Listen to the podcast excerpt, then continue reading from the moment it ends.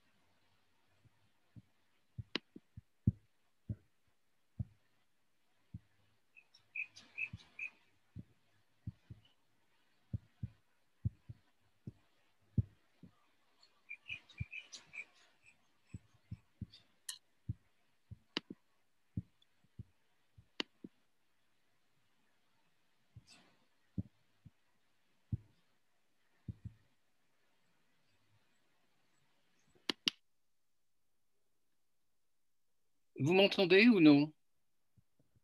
Moi, je, je, ne vous entends pas, votre micro est coupé. Oui, tout à fait. Oui, on vous entend. Le, micro. Votre, votre micro, est, micro était coupé. En revanche, peut-être les, les, les, participants euh, qui n'interviennent pas, si vous pouvez couper vos micros, en revanche, ça, ça facilitera. Je crois qu'on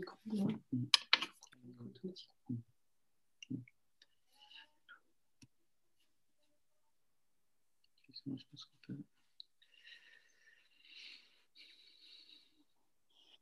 Euh, comment, comment, les choses se passent? Vous voulez que je, que je parle euh, tout seul pendant un moment et que vous me posiez des questions ensuite? Oui, voilà, voilà. On, va présenter au début.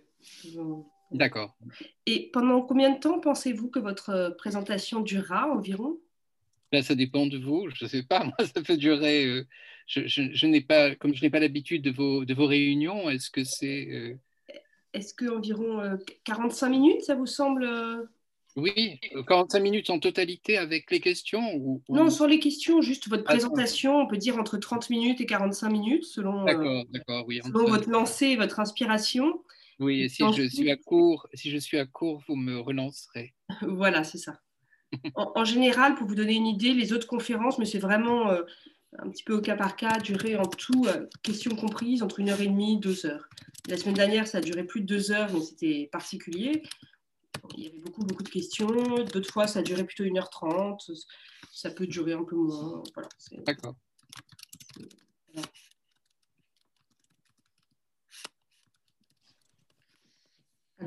commence dans une minute. Mm. Donc, je commence par présenter le dossier. Pardon?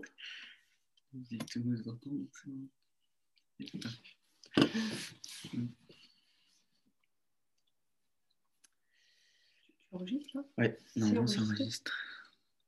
Ouais, là c'est en train d'enregistrer. Ouais. Euh, eh bien, nous allons commencer. Euh, merci à tous euh, d'être là. Merci à notre invité d'avoir accepté de, de, participer ce soir.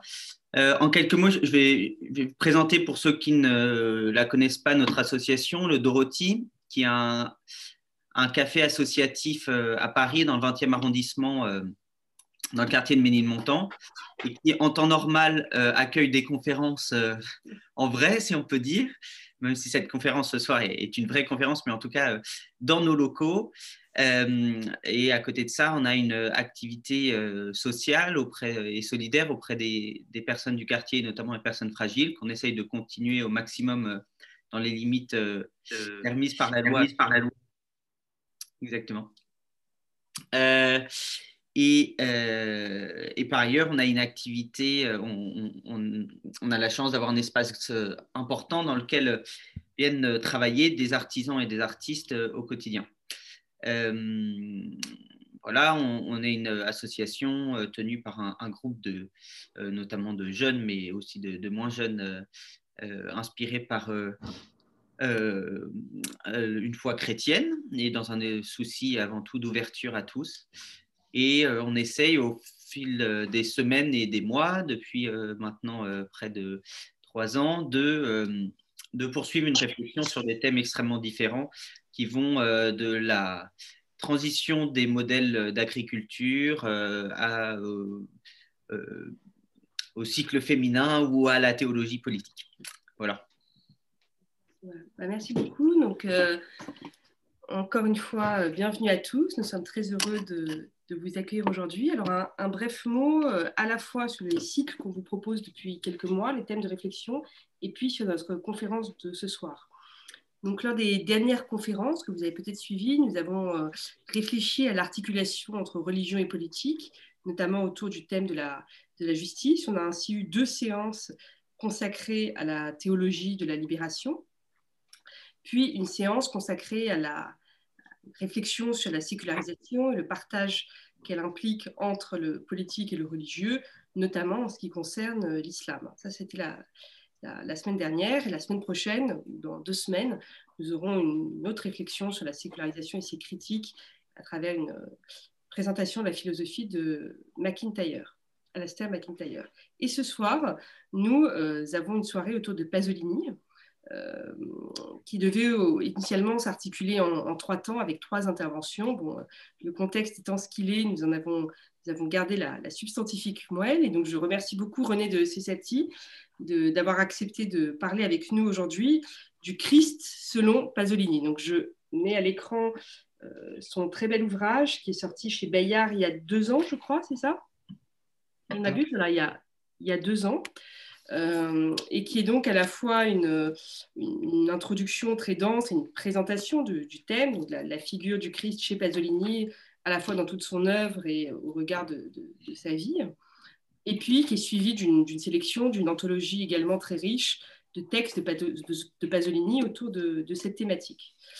Euh, voilà, donc si on était en, réel, on, vous aurait proposé euh, d'acheter ce livre. Bien sûr, ce soir, ce n'est pas le cas, mais vous le verrez, ce soir. Euh, c'est Vous pouvez l'acheter quand même, euh, bien, donc le, le, je ne vais pas m'attarder davantage sur, euh, sur pourquoi est-ce que la figure de Pasolini nous, nous, intéresse, ça me semble assez évident, et puis on pourra y revenir ensuite dans, dans la suite des questions. Mais d'ores et déjà, je voulais souligner que ça s'inscrit dans une réflexion qu'on essaie d'initier depuis, le, depuis déjà le, le début de l'année, le début du semestre. Euh, très concrètement, voici l'organisation qu'on vous propose pour ce soir. Donc, nous allons d'abord euh, écouter René de Secati donc, pendant euh, une quarantaine de minutes environ. La, durée n'est pas fixe, mais elle devrait être à peu près dans, ces eaux-là. Et pendant ce temps-là, on vous propose, et le système qu'on avait employé lors des autres conférences et qui a bien fonctionné, de poser dans le chat au fil de l'eau les questions que vous pourriez avoir, que, que, telle, que, voilà, que telle remarque pourrait vous inspirer, des questions plus larges que vous voudriez poser, etc. Et nous, Nathanaël et moi, on se charge à la fin de soit de poser nous-mêmes certaines questions, alors nous-mêmes on aura des questions, mais de reprendre certaines de vos questions et de les structurer en, blocs thématiques, et éventuellement s'il y a des questions un petit peu plus complexes ou plus personnelles, de, vous donner la, parole. Voilà. Euh, je demanderai aussi, d'un point de vue pratique, à tout le monde, sauf René de Secati, de bien vouloir euh, couper la, caméra, euh, pardon, pas la caméra, le micro. Voilà. Et euh, je précise également que cette séance est enregistrée, donc on ne sait pas exactement comment on la, restituera, si ce sera sous forme vidéo ou sous forme de restitution écrite. Euh, mais voilà, ne, vous inquiétez pas, si vous veniez à manquer un, moment, vous, aurez la possibilité de rattraper par la suite. Donc voilà, la, parole est à René de Secati, qu'on remercie encore vivement d'avoir accepté de participer à cette soirée. Bien, merci à vous de, de m'avoir euh, invité. Bon, je n'ai pas l'habitude, évidemment, de, parler devant un écran euh, aussi longtemps, donc je ne sais pas si je tiendrai pendant trois quarts d'heure, mais euh, je vais essayer de, présenter euh, le, rapport de, Pasolini à la fois au Christ, enfin à la figure christique, et au christianisme. quand le film L'Évangile selon Saint Matthieu est sorti, il y a eu comme une certaine stupeur parmi euh, les gens qui connaissaient déjà Pasolini, parce qu'ils le connaissaient comme, euh, comme marxiste, comme quelqu'un qui avait été engagé dans, le marxisme. Enfin, on sait que euh, son recueil de poèmes euh, en Italie, qui était le plus connu, s'appelait Les cendres de Gramsci, qui était une réflexion sur l'évolution du Parti communiste en Italie, et euh, pas uniquement, mais enfin c'était quand même un point de départ, et une réflexion sur la pauvreté, la manière dont la pauvreté était traitée à la fois par les marxistes et donc par le christianisme. Mais euh, le Christ n'était pas, en tous les cas dans les centres de Gramsci, dans ce recueil de poèmes, la figure, euh, la première figure. Alors évidemment, on s'est dit, mais est-ce que un marxiste, quelqu'un qui est engagé politiquement, qui déjà a fait de très nombreux scandales, je vais vous en dire deux mots, euh, sur les scandales que Pasolini avait fait avant 1964. Donc nous sommes en 1964, c'est-à-dire que euh, Pasolini a 42 ans. C'est donc déjà un homme mûr. Il ne lui reste que 10 ans à vivre, 11 ans à vivre, mais il ne le sait pas. Évidemment, il pense être, euh, disons, au moment, comme, disait Dante, au, milieu de sa vie. Hein. Or, il était en fait euh, dans la dernière, la dernière décennie de sa vie. Alors, en 64, Pasolini a déjà fait beaucoup de scandales. Et euh, pourtant, la figure du Christ est présente dans son œuvre déjà, mais tout le monde ne, connaît pas euh, la totalité de son œuvre à, ce moment-là. Alors, euh, les scandales, ils sont de quel ordre? Ils sont d'ordre sexuel, bien entendu, puisque dès 1949, quand il a 25 ans, il est accusé de détournement de mineurs et euh, de, outrage à la pudeur, euh, parce qu'il est à ce moment-là instituteur euh, pour des adolescents qui ont 13-14 ans. Enfin, c'est plutôt, ils ont plutôt l'âge du collège, hein, ce ne sont pas des enfants quand même. Et il se trouve dans le Frioul depuis 1942, où il a suivi sa mère. Sa mère est originaire du Frioul. Lui n'est pas né dans le Frioul, lui est né à Bologne. Et euh, il, a, créé une sorte d'école parallèle avec sa mère, mais qui est reconnue par l'éducation nationale. Et dans cette école parallèle, il a des adolescents qu'il initie à la poésie, à la littérature. Enfin, il fait le travail qu'un instituteur fait ou qu'un professeur de collège fait. Et il, noue des, relations extrêmement intimes. Il en parle dans les textes qu'il écrit. Euh, il écrit à ce moment-là deux, sortes de textes. Hein. Je parle toujours du Pasolini jeune, pendant la guerre. Il écrit des textes poétiques en frioulant, parce qu'il a découvert la langue frioulane, qui n'est pas du tout sa langue maternelle. Lui ne connaissait pas le frioulan, mais il l'a appris dans sa famille, surtout avec son cousin Nico Naldini, mais aussi avec euh, sa mère. Sa mère écrivait en frioulant et lui, on, a retrouvé d'ailleurs des cahiers de poèmes de sa mère. Sa mère joue un rôle extrêmement important dans la formation intellectuelle et, poétique de, Pasolini. Donc il a cette activité euh, linguistique et poétique euh, sur la poésie et parallèlement, il a euh, le, souhait de devenir un historien de la peinture, et c'était ce, à quoi il se destinait. Mais au cours, il écrit également des textes beaucoup plus intimes que j'ai traduits d'ailleurs. Ils ont été publiés après sa mort sous le titre Actes impurs et Amado Mio, où il raconte euh, ses relations avec les adolescents d'une manière extrêmement libre je me disais d'ailleurs hein, que je ne pourrais même pas traduire actuellement et publier ce livre. Vous auriez immédiatement un, tollé et les éditions Gallimard seraient, seraient sommées de pilonner le livre. Pourquoi? Parce qu'il décrit des relations, des relations sexuelles avec des adolescents. Ce, euh, comme vous le savez, il est devenu totalement interdit d'aborder ce sujet sous forme littéraire ou sous quelque forme que ce soit désormais en France.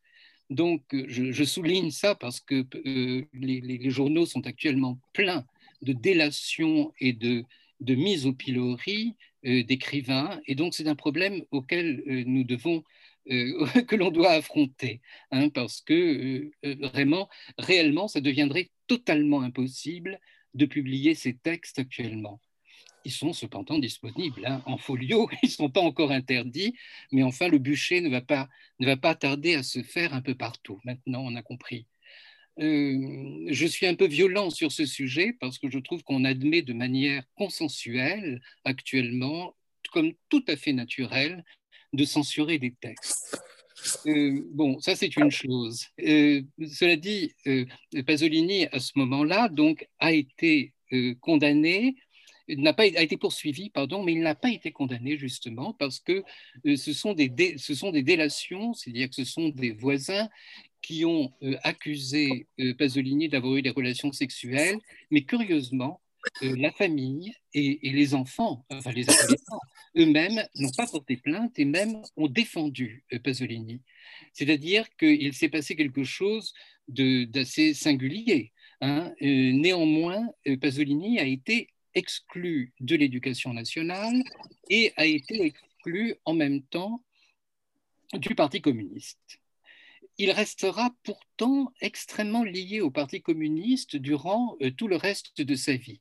Donc ça, c'est une chose importante parce qu'il euh, aura des, rapports euh, assez conflictuels avec le Parti communiste sans jamais abandonner la ligne du parti. Et au fond, il n'en a jamais voulu euh, au, PC, PCI. Euh, être un super bon guitariste, un bon, chanteur. Pardon, il y a une interférence là. Euh, vous m'entendez? Oui. Oui, donc il n'a pas, il n'a jamais été, il n'a jamais rompu complètement avec le Parti communiste, malgré cette condamnation, et le conflit continuera. Il continuera sur, plusieurs plans, parce que quand il, est, exclu donc, euh, du, de, l'éducation nationale et euh, du Parti communiste, il va euh, se réfugier avec sa mère à Rome. Et là, à Rome, ça va être une véritable révélation, parce qu'à Rome, il va découvrir la vie des banlieues, où il enseigne. Il est instituteur dans une école privée. Et près de Fiume, près de enfin, à, l'extérieur de, Rome, dans, près, d'un aéroport, près de Rebibbia, qui est aussi la prison, euh, la prison de Rome, dans un quartier assez, assez sinistre, mais il va être complètement fasciné par euh, le monde qu'il découvre et qui est en fait un quart-monde, un quart-monde de, de, de, petits voyous, dont il va faire d'ailleurs le sujet euh, de ses premiers livres parce qu'il va continuer à écrire des poèmes. Euh, quel poème Et il va écrire des romans en même temps. Alors, quel poème écrit-il à ce moment-là? Il écrit d'une part un, recueil qui s'appelle Le Rossignol de l'Église catholique, où vous voyez que le christianisme est présent, et était déjà présent en fait au Frioul quand il écrivait ses poèmes. Le monde, le monde religieux catholique l'inspire beaucoup, bien qu'il ait dit à plusieurs reprises qu'il n'avait pas été élevé dans la foi chrétienne malgré le christianisme de sa mère. Sa mère était chrétienne, mais ne l'a pas baptisé, ne lui a pas fait, euh, il n'a pas été au catéchisme, il n'a pas eu la confirmation, la communion, c'est-à-dire tous les, tous les rituels d'initiation que les enfants euh, catholiques ont. Donc il a eu une espèce de christianisme laïque, mais qui l'a beaucoup, beaucoup euh, frappé. Et l'on voit, je vous en lirai peut-être des extraits, des poèmes qu'il a écrits qui sont totalement habités euh, par le rituel chrétien, par la crucifixion, par le sacrifice du Christ. Hein, c'est un, thème euh, qui, l'obsède. Donc, euh, ces poèmes sont sur ce sujet, mais aussi il écrit des poèmes sur la découverte donc de Rome et d'une Italie extrêmement pauvre qui a beaucoup de mal à se sortir de la guerre, cette Italie qui a inspiré le néoréalisme, l'Italie qui a inspiré Rossellini, qui a inspiré tout, ou Vittorio Sica, c'est-à-dire tout, le, grand cinéma euh, de cette époque. Alors, euh, euh, parallèlement, donc, il écrit à ses poèmes, il écrit des, romans qui sont inspirés par Rome et essentiellement euh, Ragazzi di vita et Una vita violenta. Il commence à devenir euh, très connu. Excusez-moi, je m'arrête une seconde parce que je n'ai plus aucun visage devant moi. Donc, je n'ai plus aucun, aucun regard. Ah, Toutes les caméras ont disparu. Ah, nous, voilà. nous vous voyons bien en tout cas et vous entendons bien également. Voilà, parce que j'ai besoin d'avoir des visages. Autrement, je me sens comme un fou parlant tout seul. Voilà. Donc, si, euh, si, vous pouvez laisser quelques, quelques caméras branchées euh, pour que je puisse euh, au moins vous, vous, nous voyez là, par exemple? Là, je vous vois, oui, oui, absolument. Mais vous aviez disparu, c'est pour ça. je me suis permis d'interrompre. voilà, donc je, je continue. Donc les, les, romans qu'il écrit, Una vita violente et avant Ragazzi di vita, vont poser problème. Ils vont être extrêmement lus l'œuvre ne passe évidemment pas inaperçue, et ça va faire un problème pour, pour quelle raison? Pour une raison linguistique d'abord, parce que il, il, c'est lui le premier qui euh, euh, euh, fait entrer dans la littérature un certain type de, de, personnages qui sont des adolescents donc très jeunes, qui sont des petits voyous euh, qui ne sont pas des prostituées. Hein. On croit souvent que la Gazzi di et, une histoire de prostituées ne sont pas vraiment des prostituées, même pas du tout. Ce sont des petits voyous, simplement, hein, qui vivent de petits boulots, qui ne sont même pas complètement délinquants, d'ailleurs. Hein. parfois, ils chapartent, mais enfin, ce n'est pas... Euh, euh, pas la banlieue dure comme nous la connaissons nous maintenant dans un certain cinéma français, etc. Donc c'est mais il a sur eux un regard qui va choquer toute une partie réactionnaire de lecteurs, bien entendu, mais aussi parce qu'il trouve que, que, ces personnages sont indignes de la littérature, ne doivent pas avoir leur place dans la littérature, mais c'est aussi, euh, ça va choquer justement les communistes, parce que les communistes trouvent que Pasolini s'intéresse d'abord à des, petits jeunes qui ne sont pas représentatifs de la classe ouvrière. Le, problème central, c'est de représenter des ouvriers qui se syndiquent, qui luttent pour le droit de meilleurs salaires, à de meilleures conditions de travail. C'est ça. Hein. Et d'ailleurs, c'est un, une polémique qui ne cessera de, poursuivre le Parti communiste. À partir du moment où l'on a un regard qui ne passe pas par la lutte des classes traditionnelles, avec un combat pour la dignité du travail, etc., c'est suspect. Hein. je ne dis pas que tous les communistes sont comme ça, bien entendu, mais euh, disons dans la ligne pure et droite du communisme, c'est un regard suspect qui est morbide, qui est complaisant, et c'est un reproche qui va être fait assez longuement euh, à Pasolini. Donc il ne va pas être accueilli de manière euh, sympathique euh, de la part des militants communistes. Par contre, il y a toute une classe intellectuelle, et au premier chef Moravia, bien entendu, Alberto Moravia et Elsa Morante, qui sont ses grands amis, tous les deux, deux grands écrivains, et qui vont totalement le, non seulement le reconnaître comme un des leurs, mais l'admirer et même l'entraîner dans, dans, des, dans un militantisme intellectuel, non plus politique, mais intellectuel, puisqu'il va diriger une revue avec Alberto Moravia qui s'appelle Nuovi Argomenti, qui est l'équivalent des temps modernes, si vous voulez, en Italie. Ça a d'ailleurs été fait vraiment sur le modèle des temps modernes. Et euh, c'est-à-dire une réflexion quand même très ouverte, qui n'est pas prise dans un parti politique, qui est euh, plus critique peut-être que les temps modernes à l'égard du, Parti communiste, mais euh, sans être hostile. Hein. ce n'est pas du tout, euh, c'est quand même, disons, un, journal de gauche, une revue de gauche, c'est une revue trimestrielle de gauche qui donne la parole à toutes sortes de voix, disons, plutôt littéraires que politiques, mais enfin avec un engagement politique. Et alors, le Christ dans tout ça, le Christ est donc présent, je disais, dans des, dans des poèmes, et aussi, ça va être présent dans son cinéma avant euh, euh, l'Évangile selon Saint Matthieu. Parce que Pasolini va commencer à tourner les films, il est déjà intégré pour des raisons parfois financières euh, au cinéma, parce que à travers Bassani, à travers un certain nombre de personnes qui étaient un écrivain, mais qui travaillaient également pour la radio et le cinéma, et à, travers d'autres, Mario Soldati et d'autres écrivains qui ont un pied dans le cinéma, il va écrire beaucoup de scénarios et participer à des films, et il va rencontrer Fellini. Et pour, pour Fellini, cette rencontre va être déterminante parce que Fellini euh, et euh, tourné, euh, quand ils se sont rencontrés, tourné, tourné les nuits de Cabiria. Et dans les nuits de Cabiria, enfin, comme vous savez sans doute, le film se passe dans le milieu de la prostitution et Fellini n'était pas à l'aise dans ce milieu-là, qu'il connaissait mal, et aussi il n'est pas à l'aise avec la langue, la langue que parlaient les prostituées, qui est une langue euh, argotique, enfin l'équivalent d'un argot, c'est pas vraiment un argot, c'est le, le, dialecte de, Rome, et euh, Pasolini est euh, sollicité par Fellini pour pouvoir jouer ce, pour, l'aider linguistiquement.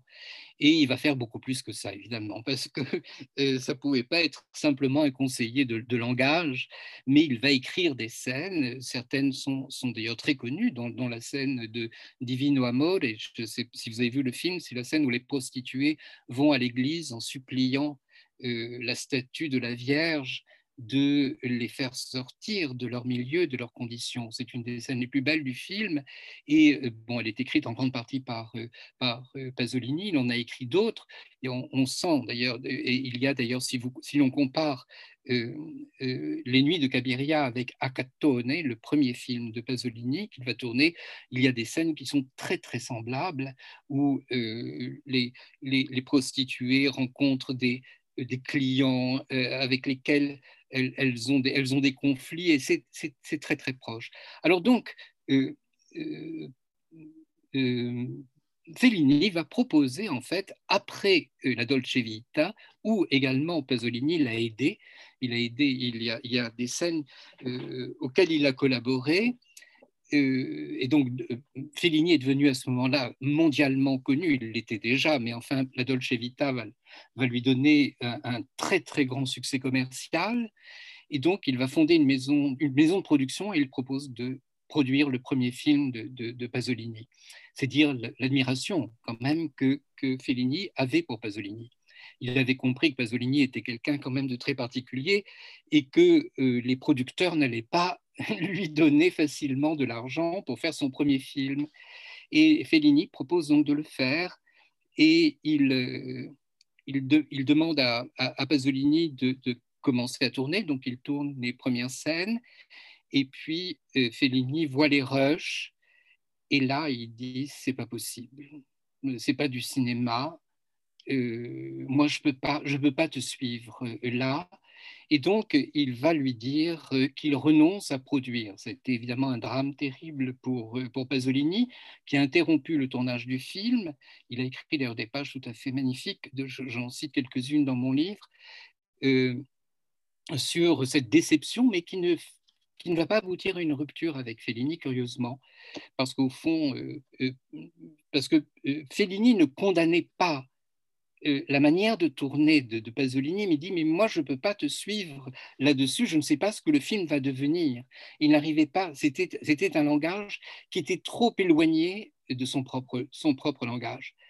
Et donc, heureusement, il est, il est tombé sur, un, sur Alfredo qui était un, un producteur qui l'a aidé et qui va l'aider d'ailleurs durant toute sa carrière et qui va sauver le film. Mais entre-temps, et, et c'est un détail important, euh, quand il s'est interrompu, euh, Pasolini est allé en Inde avec Moravia et euh, il a passé un mois en Inde et il a écrit d'ailleurs un livre qui s'appelle L'odeur de l'Inde où il raconte son voyage en Inde.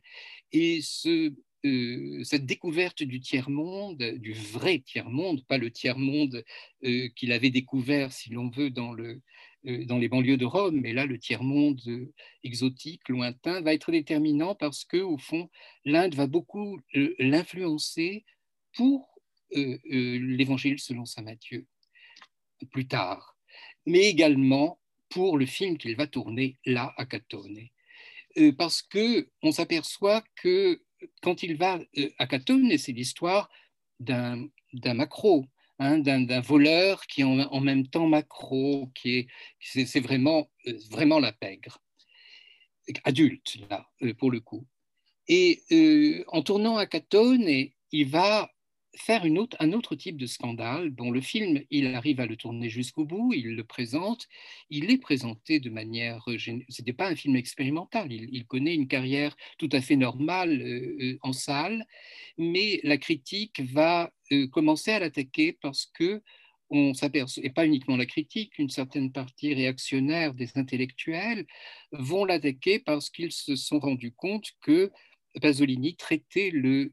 Euh, traité à Catone, qui est donc un mendiant, comme en réalité une figure christique.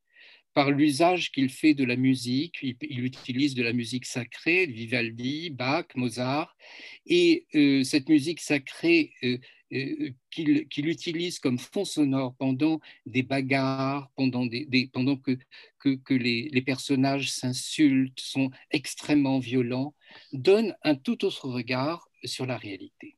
Et c'est là qu'on s'aperçoit que euh, Pasolini est habité par quelque chose qui est bien sûr sacré, qu'il a une conception du, cinéma comme une représentation d'un véritable rituel sacré, et qui va marquer au fond tout son cinéma, même jusqu'au plus violent, euh, qui est Salo, enfin son dernier film qu'il a fait juste avant de mourir. Et que au fond, cette, euh, cette conception esthétique est en même temps une, une, conception non, non, pas nécessairement religieuse, mais en tous les cas euh, euh, très profondément euh, mystique. Il a publié, des, depuis les centres de Gramsci, il a publié d'autres poèmes et il a publié entre autres La religion de mon temps et Poésie en forme de rose. Et ces deux recueils-là sont très nettement habités par des réflexions, par des obsessions religieuses, euh, parfois de manière extrêmement directe, hein, où il s'en prend à la religion officielle, la religion du Vatican. Il y a un poème très célèbre qui s'appelle un, pape, où Pasolini s'en est pris très violemment à la figure de Pie XII. Donc on, on, comprend que son christianisme, si christianisme il y a, va être un christianisme extrêmement marginal par rapport au Vatican. Alors souvent, je me demande d'ailleurs actuellement si, si euh, ce, que, Pasolini penserait de la figure de, de François, du pape François actuel, parce qu'il est certain que le pape François correspond à une certaine idée euh, du christianisme beaucoup plus proche euh, de Pasolini que ne l'était bien sûr Pie XII. Mais il, a été attaché cependant à la figure de euh, de Jean 23, on va le voir, hein, puisque l'évangile selon saint Matthieu est dédié à Jean 23. Euh, ça aussi, ça a fait un scandale parce que brusquement, euh, jusque d'ailleurs, j'ouvre une petite parenthèse où j'anticipe dans la, chronologie, jusque chez l'acteur principal de, qui, incarne le Christ, qui était un militant catalan, un militant très jeune, hein, il avait 19 ans, un, militant catalan communiste et qui n'a jamais voulu voir le film en entier. Il vient de mourir d'ailleurs, vous l'avez peut-être vu, il vient de mourir, cet acteur. qui, a fait une, carrière universitaire. D'ailleurs, il, il, a, tourné quelques films, mais enfin, il, n'a pas vraiment fait carrière dans le cinéma. Euh, et Enrique Irazoki, c'était son nom, euh, m'a dit, m'a dit, il l'a dit à d'autres personnes, qu'il n'a jamais voulu voir ce film parce qu'il était outré même que Pasolini l'ait dédié à Jean 23. Ça lui semblait une sorte de trahison des idéaux euh, laïque, disons, du communisme. Mais enfin, ça, Pasolini n'a pas transigé là-dessus parce qu'il avait une, profonde admiration pour, pour, Jean 23. Alors, pour en revenir euh, à Acatone, euh, déjà Acatone, il y a la présence du Christ dans Acatone, il y a également la présence du Christ dans le film suivant qui est Mama Roma, parce que aussi, dans Mama Roma, il y a cette figure de la mère qui perd son fils, puisque je vous rappelle que dans Mamaroma, l'enfant de, la prostituée incarnée par un Amagnani meurt. Et, euh, et, Pasolini, euh, très volontairement, euh, pour, représenter l'enfant le, qui, qui, est à la police dans la prison, a utilisé un, point de vue de la caméra qui reproduit le Christ de Mantegna. Hein, donc, il y a la figure, la figure du Christ apparaît également euh, dans ces images et dans, le regard que Pasolini porte euh, sur ces personnages.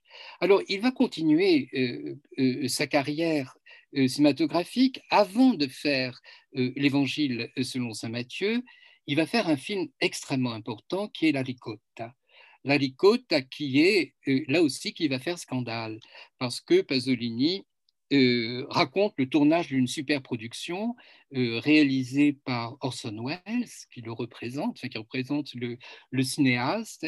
Et pour ceux qui n'ont pas vu le film, je, rappelle l'histoire. C'est l'histoire du bon larron, enfin de l'acteur qui fait le bon larron, qui est un figurant en fait, qui, qui va mourir en croix à côté du Christ et à côté du mauvais larron.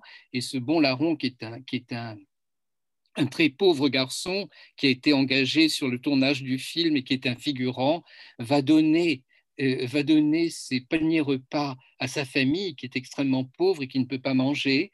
Et lui, crève de faim, il, meurt de faim. Et euh, il arrive à, à, prendre, de, à, avoir de, du, de la ricotta, qu'il mange, il en mange tellement qu'il va avoir une indigestion et qu'il va mourir en croix. Et, et ce le film est entre la, plaisanterie, le pastiche et le rituel sacré, parce que Pasolini, euh, comme fera Godard plus tard, a représenté un tableau vivant euh, en, s'inspirant de Pontormo et de Rosso Fiorentino. Et donc, il, a représenté un tableau vivant tout en ayant, et ce sera une des techniques que Pasolini aura à travers tout son cinéma d'ailleurs, où il peut mettre en même temps un ton tout à fait comique et, de dérision, avec en même temps une espèce de, splendeur sacrée. Et ça n'a pas été compris évidemment par, euh, un certain nombre de spectateurs et surtout de, euh, responsables de salles et, de procureurs divers. Et donc le film a été interdit et, euh, Pasolini a, dû être, enfin, été accusé de outrage à la religion, puisque ça faisait partie des choses intouchables euh, en Italie. Euh, donc, pourquoi outrage à la religion? Parce qu'on estimait qu'il tournait en dérision la, passion du Christ et parce que il y avait, à cause de la bande son, parce qu'il y avait un moment où, où le, euh, le caméraman proteste parce que euh, un des personnages ne fait pas ce que le metteur en scène a, donné. On a eu l'impression que c'est parce et on entendait en même temps la lecture euh, de Jacopo Nedato, le Stabat Mater, et on a eu l'impression que Pasolini se moquait de prières sacrées. Et bien sûr, c'était volontaire de la part de Pasolini, mais pas de tourner en dérision, mais simplement de créer un conflit, un conflit de sentiments dans la scène. C'est probablement un des plus beaux films de, Pasolini, mais c'est pour dire euh, que son rapport au christianisme ne lui portait pas chance, parce qu'au fond, chaque fois qu'il touchait à ce problème, immédiatement, il était attaqué. Le, poème dont je vous parlais tout à l'heure, un pape, évidemment, a immédiatement été interdit. Donc, et, d'ailleurs, le, directeur de la revue où le livre a paru a, retiré, a retiré son financement à partir du moment où le, où le poème a été, a été publié. C'est dire quand même l'extrême violence qu'il y, qu'il y avait. Alors quand, euh, dans quelles conditions a-t-il décidé de tourner euh, l'évangile? Selon saint Matthieu Il l'a raconté, je le cite dans, euh, dans mon livre, il l'a raconté, il, se trouvait invité par un médecin à Assise dans une association qui, au fond, peut-être a, des, rapports avec la vôtre, euh, c'est-à-dire que c'était une, association en fait politique, euh, de réflexion, euh, qui n'était pas attachée à un parti politique, qui réunissait beaucoup de gens, mais qui était quand même à consonance chrétienne, et qui s'appelait Pro Civitate. Et il y avait un c'était une association laïque, mais qui était liée quand même au christianisme. Et euh, il a été donc invité, c'était en octobre 62, et il a été euh, pour, parler en fait hein, de, son œuvre poétique et, pour rencontrer différents lecteurs. Euh, et il se trouve que Jean 23 venait de Lorette, la, ville de Lorette, qui, qui, où se trouve, dit-on, la maison de la Vierge, et et euh, Assise. Et il y avait tellement, tellement d'agitation de, dans Assise que Pasolini n'a d'ailleurs même pas voulu voir Jean 23 et est resté dans sa chambre et a lu l'Évangile selon saint Matthieu. Il a lu et il l'a lu comme un livre, euh, comme un livre, comme un autre au fond, en se disant mais oui, mais ça, ça c'est un film que je peux faire. Et euh, alors il s'en est beaucoup, beaucoup expliqué, hein, parce qu'il était interviewé. Il a, il a eu d'abord l'intention d'aller le tourner sur les lieux mêmes, donc euh, en Palestine, enfin en, Israël, bien entendu, à cette époque-là, hein, on est en 64, et euh, il va donc faire des repérages. Il a fait d'ailleurs un film très beau qui s'appelle Repérage en Palestine, euh, et il, s'est aperçu qu'en Palestine, il ne retrouvait pas le, le paysage qu'il avait imaginé parce que bien sûr la Palestine était devenue euh, Israël et que nous sommes en 64, il y a un conflit quand même très grand euh, entre Palestiniens et Israéliens, bien entendu, comme hélas encore maintenant, et euh, il n'a pas eu le, le sentiment d'être dans un pays qui avait le même caractère, et à juste titre sans doute, qu'au au moment du Christ. Et alors il a pris la décision de tourner le film en Italie. Et il a tourné le film donc dans les Pouilles et près de Viterbe. Euh, d'ailleurs, il a acheté après la maison près de laquelle il a tourné le, baptême du Christ. Et euh, c'est un, évidemment une décision très importante parce que ça voulait dire que le véritable monde du, premier, du premier siècle de notre ère euh, il le trouvait plutôt en Italie, plutôt en Italie que euh, en, Palestine, enfin en, Israël. Et euh, il a écrit des textes d'ailleurs assez durs contre Israël, sans être très très violent, mais enfin bon, on, on sentait qu'il ne se reconnaissait pas dans cet État. Je ne dis pas dans la population, mais dans l'État d'Israël même s'il n'a pas écrit de textes violents contre Israël, hein, contrairement à d'autres écrivains, euh, même Primo Levi a écrit des textes plus, violents contre Israël euh, que, que, Pasolini.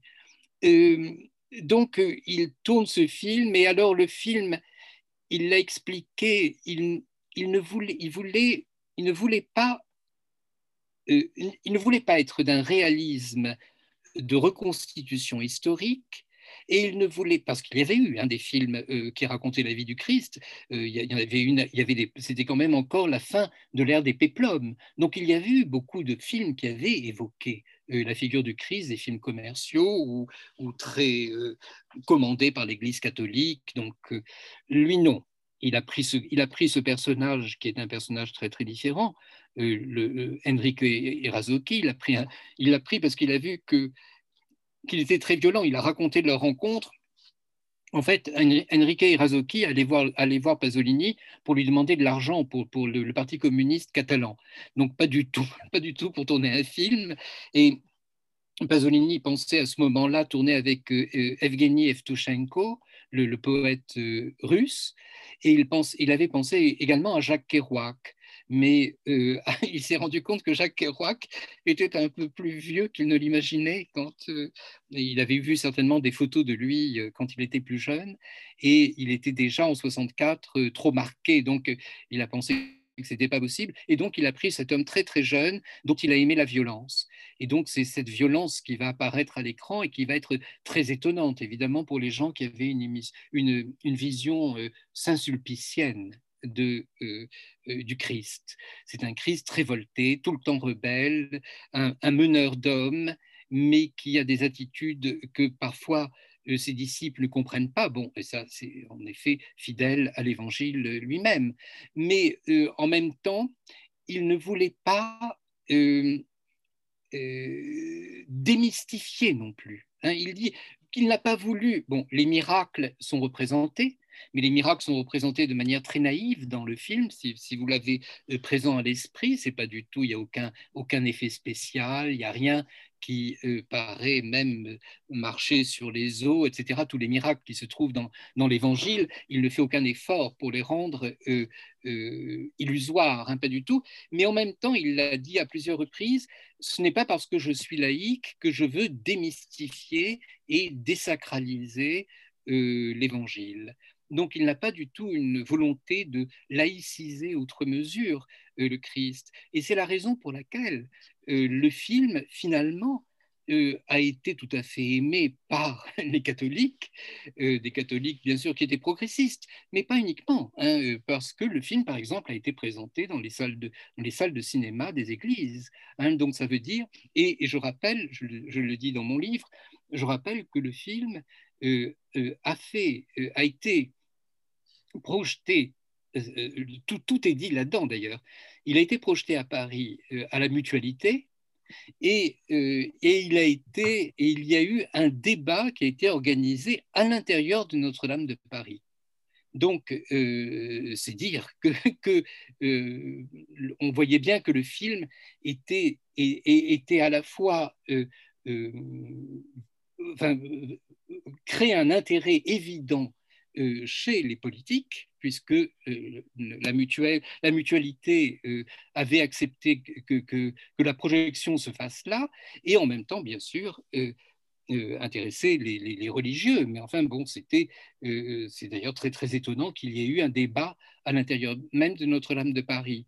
Mais le film a été éreinté, je cite entièrement dans mon livre, a été éreinté par Michel Cournot, qui était euh, le critique cinématographique du Nouvel Observateur, et un texte euh, très très violent euh, en accusant Pasolini d'avoir une sexualité, d'avoir une religion d'un vieil, homosexuel morbide, enfin quelque chose de très très violent et incompréhensible. Euh, parce que euh, rien, de, de tel n'apparaît dans le film. Ça voulait dire qu'il connaissait la réputation de Pasolini, euh, indépendamment du film lui-même. Et, c'est Jean-Paul Sartre qui finalement, à, travers Marie-Antonietta Maciocchi, qui était une amie commune de Pasolini et de, qui était une communiste, hein, elle, et c'est Jean-Paul Sartre et, et, qui, ont un peu expliqué à Pasolini ce qui se passait et pour la raison pour laquelle il y avait une telle hostilité de la part d'une certaine gauche euh, euh, à l'égard du euh, à l'égard du christianisme. Alors Pasolini s'est dit, mais au fond, peut-être j'aurais dû faire mon film, j'aurais dû tourner mon film en Algérie. Et parce qu'il savait que, bien sûr, en 64, euh, la gauche, et pas uniquement la gauche, était complètement obsédée par euh, la guerre d'Algérie, par, euh, par cette espèce de, d'horrible période qui précédait et, et qui peut-être aurait rendu plus proche, c'est-à-dire que s'il avait été français, aurait permis un dialogue d'un autre ordre. mais enfin bon, de toute façon, le, le, le malentendu n'a pas été vraiment levé parce que après Pasolini, on a énormément voulu à Michel Cournot qu'il a fait apparaître en le ridiculisant dans le film suivant qu'il a tourné, qui est Uccellacci Uccellini, et qui est un film très différent, qui alors là est complètement sur euh, euh, le, le, monde euh, communiste. C'est vraiment un, film qui est fait sur le communisme et sous forme euh, d'une fable merveilleuse, puisque euh, c'est à la fois le communisme et Saint François d'Assise, parce que les deux se mélangent à travers l'histoire de deux vagabonds, un, Toto, incarné par Toto et par celui qui est le compagnon de, de, Pasolini, qui est Ninetto Davoli, un, tout jeune acteur. Euh, qui est un acteur génial, complètement naturel, hein, qu'il avait découvert euh, en, tournant la ricotta, justement. Et donc, euh, là aussi, ça peut complètement déconcerter euh, les spectateurs de voir qu'il va, faire, qu'il va passer de l'évangile selon saint Matthieu à Uccella Ciuccellini, qui est un film comique, merveilleux, qui est une fable, où il n'est plus il est question du Christ uniquement à travers saint François d'Assise. Alors, on pourrait continuer, mais je ne vais, pas continuer euh, sur, l'œuvre de, Pasolini euh, euh, de ce point de vue, parce que là, il va s'intéresser dans les, films suivants plutôt à d'autres cultures hein, qu'il va, intégrer, puisqu'il fait, ses trois contes, il fait Médée, il fait Édith Proie. Il y a un seul film qui, est vraiment en écho avec euh, la question qui nous occupe, c'est-à-dire la rencontre entre christianisme et, engagement politique, c'est Théorème. Et donc, dans Théorème, là, on est euh, aussi dans une fable où le christianisme est utilisé, enfin, le, sacré, on sent que le, personnage incarné par Terence Stamp, qui, déboule dans cette famille et qui va jouer le rôle de révélateur à travers la sexualité, euh, on, voit bien que ce personnage est tout à fait inspiré d'une réflexion euh, sur la révélation, sur, le, euh, sur le, la, conversion soudaine. C'est l'image de Saint Paul, d'ailleurs, auquel il, voulait également consacrer un film. Donc voilà, on, est dans Théorème, qui d'ailleurs aussi va avoir le prix de l'Office catholique, comme l'Évangile selon Saint Matthieu. Ça, va marquer un certain christianisme de, Pasolini, qui est lié aussi, parce que le théorème est aussi une réflexion sur la bourgeoisie, sur la fin d'une certaine bourgeoisie, puisque le, personnage principal, enfin le père, est un, propriétaire d'usine qui va vendre son usine. Donc il y a là-dedans euh, quelque chose qui est très proche euh, d'une réflexion qui, mélange euh, christianisme et marxisme. Alors, je voudrais simplement parler euh, du, maintenant, et je terminerai là-dessus, sur le, destin et la mort de Pasolini. Euh, bien entendu, euh, la façon, et j'en parle longuement dans, mon texte, moins longuement que je n'aurais aimé, mais je parle donc de la, des, des, conditions dans lesquelles Pasolini est mort. Pasolini, comme vous le savez, est mort, enfin on a trouvé le corps de Pasolini massacré au bord de la mer le 2 novembre au matin et euh, un, jeune prostitué s'est accusé de l'avoir assassiné. Il a été condamné au cours d'un procès qui a été très très rapide et euh, avec très très peu de preuves, il a fini par accuser quand même euh, des complices que l'on n'a pas retrouvés et avant de mourir, il y a très peu de temps, et finalement, euh, Pelosi, qui a été libéré parce qu'il avait eu une, peine qui n'était pas très longue, euh, d'une dizaine d'années, euh, a fini par dire qu'il n'avait été qu'un prête-nom et que ce n'est pas lui qui a assassiné Pasolini, ce dont on est plus ou moins persuadé à, présent, et que, qu'il, que Pasolini a été assassiné probablement par, euh, en effet par des voyous, mais des voyous qui étaient commandités par la mafia, qui elle-même était commanditée probablement par des groupes politiques d'extrême droite ou peut-être de la démocratie chrétienne, c'est-à-dire du, pouvoir qui était en place au moment où Pasolini, pourquoi était, était où Pasolini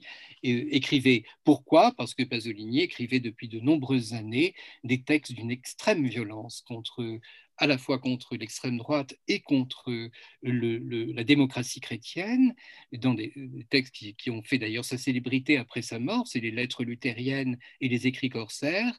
Et, dans ces textes, euh, il mettait en cause énormément de personnes, sans parfois, les, parfois en les nommant, mais le plus souvent en ne les nommant pas, mais euh, on, voyait qu'il y avait une, une guerre latente, plus ou moins exprimée. Alors, je, dis pourquoi la figure du Christ, parce que, bien entendu, euh, la mort de, Pasolini est apparue comme sacrificielle. Euh, pour beaucoup de gens, et d'ailleurs, probablement, si en ce moment nous parlons encore de lui, 100 euh, ans, ça va être l'année prochaine, ce sera le, centenaire de sa naissance, et, plus de 40 ans après sa mort, ça veut dire qu'il y a quelque chose de d'incroyablement fort, pas uniquement dans son œuvre, mais dans sa présence et dans, et dans la manière dont qu'il a eu euh, de, euh, de porter ses idées jusqu'au bout, hein, comme Martin Luther King ou comme, d'autres hommes politiques qui ont été assassinés.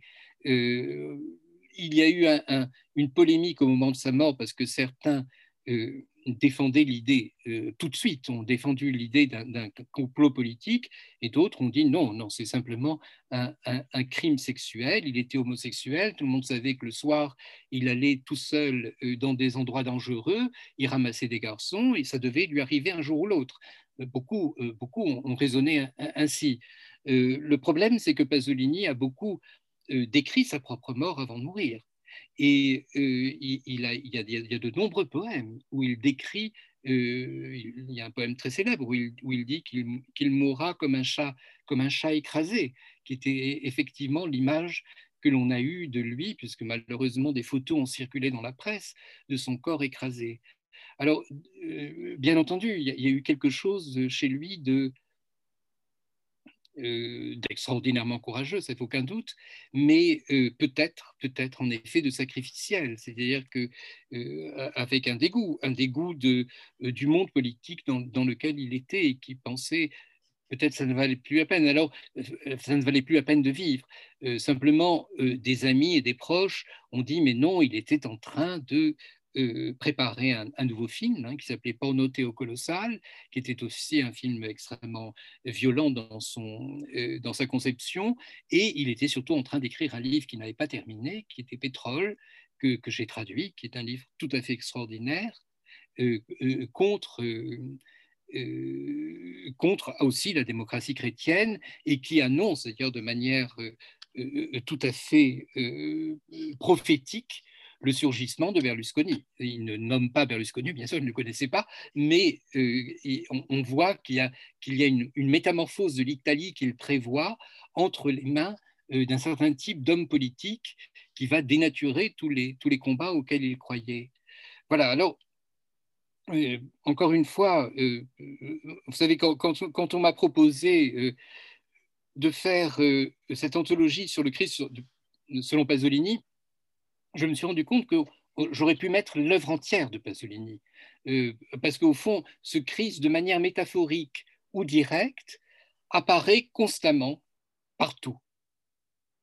Il y, a, une chose dont, je n'ai pas parlé, qui est, fondamentale, excusez-moi, mais j'en parle dans mon livre, euh, qui est la mort de son frère, euh, Guido. Euh, c'est un événement extrêmement important parce qu'en fait, je vous disais que la figure du Christ euh, apparaissait très très vite dans les poèmes frioulants de, Pasolini et une des raisons pour lesquelles euh, le Christ apparaît, c'est la douleur de leur mère, c'est-à-dire que Susanna, la, mère de Pasolini et de Guido, a vu mourir son, fils cadet, c'était le, frère cadet de Pasolini, euh, qui était un militaire. Alors lui, par contre, s'était engagé euh, euh, dans, dans, la résistance et il a été assassiné, non pas par les fascistes, mais par une autre faction de résistants qui était dissidente et qui voulait le, rattachement du Frioul à la Yougoslavie de Tito. Et donc, les, deux, les deux factions se sont affrontées et Guido a été assassiné. Et la mort de Guido a été un drame euh, incroyable dans la vie de Pasolini et de sa mère, et, très souvent, la figure du Christ est explicitement attachée à celle du frère de Pasolini. Donc c'est quelque chose de, conscient chez lui. Euh, il a, et, la mère, comme vous savez, la, vraie mère de Pasolini va jouer le rôle de la Vierge dans, l'Évangile selon saint Matthieu. C'est elle que l'on voit au pied de la croix. Et d'ailleurs, euh, les, Enrique, Enrique l'a confirmé, et ceux qui, étaient présents au tournage euh, disait que Pasolini disait à, Suzanne, à sa mère, pense à Guido, pense à Guido, quand elle devait prendre euh, euh, le, corps mort du, Christ au pied de la croix. Donc c'est quelque chose qui était très conscient chez, Pasolini et qui probablement l'a, même certainement, l'a accompagné durant toute sa création et, toute son œuvre. Voilà, bon, ce que, en gros, je pourrais vous dire euh, euh, sur ce sujet. Et, bon, il y a beaucoup, beaucoup de questions qui, euh, qui se posent. Hein. Rien n'est évident, jamais rien n'est évident concernant Pasolini. Tout est de l'ordre de, je ne parle pas uniquement de sa mort, mais, mais même de l'interprétation des, des textes. Ben, merci énormément, René de Secati. C'était tout à fait, tout à fait passionnant. Euh, ce qu'on vous propose avant de passer au second temps de cette soirée consacrée à, des questions, c'est de regarder ensemble quelques minutes de l'Évangile selon Saint Matthieu. Voilà. Et on se disait aussi, si vous le souhaitez, René de Secati, vous pourriez peut-être nous lire ensuite euh, peut-être un poème issu de, votre anthologie, si, vous le souhaitez. D'accord, oui, de toute façon, j'en ai beaucoup, mais, mais j'en avais. Euh, je vais prendre peut-être un pape qui est, qui est le, poème que je préfère. Un ou deux ou trois d'ailleurs. Hein. Voilà. L'idée, c'est de consacrer un petit moment pour, euh, voilà, après vous avoir écouté, rentrer un petit peu dans l'œuvre et puis ensuite revenir aux, aux, questions. Voilà. Euh, euh, on, va partager notre écran tout de suite et regarder ensemble quelques minutes de, de l'Évangile selon saint Matthieu avant d'écouter quelques poèmes de Pasolini, traduit et lu par euh, René de, de. Voilà. Euh, hop.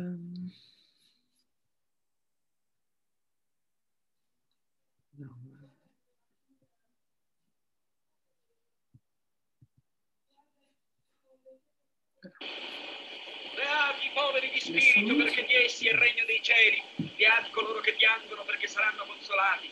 Beati i miti perché possederanno la terra, beati gli affamati, gli assetati di giustizia perché saranno saziati, beati i misericordiosi perché otterranno misericordia, beati i puri di cuore perché vedranno Dio, beati gli artefici di pace perché saranno chiamati figli di Dio, beati i perseguitati per causa della giustizia perché di essi è il regno dei cieli. Beati sarete voi quando vi insulteranno e vi perseguiteranno e diranno ogni male contro di voi, mentendo per causa mia. Godete ed esultate, perché grande è la ricompensa vostra nei cieli. Così perseguitarono i profeti che vi precedettero. Chi tra voi, se il figlio gli chiederà pane, gli darà un sasso? O se gli chiederà un pesce, gli darà forse un serpente? E se dunque voi, pur essendo cattivi, sapete dare cose buone ai vostri figli, quanto più il Padre vostro che nei cieli darà cose buone a quelli che gliele chiedono. Fate dunque agli altri tutto quello che volete che gli altri facciano a voi perché questa è la legge dei profeti.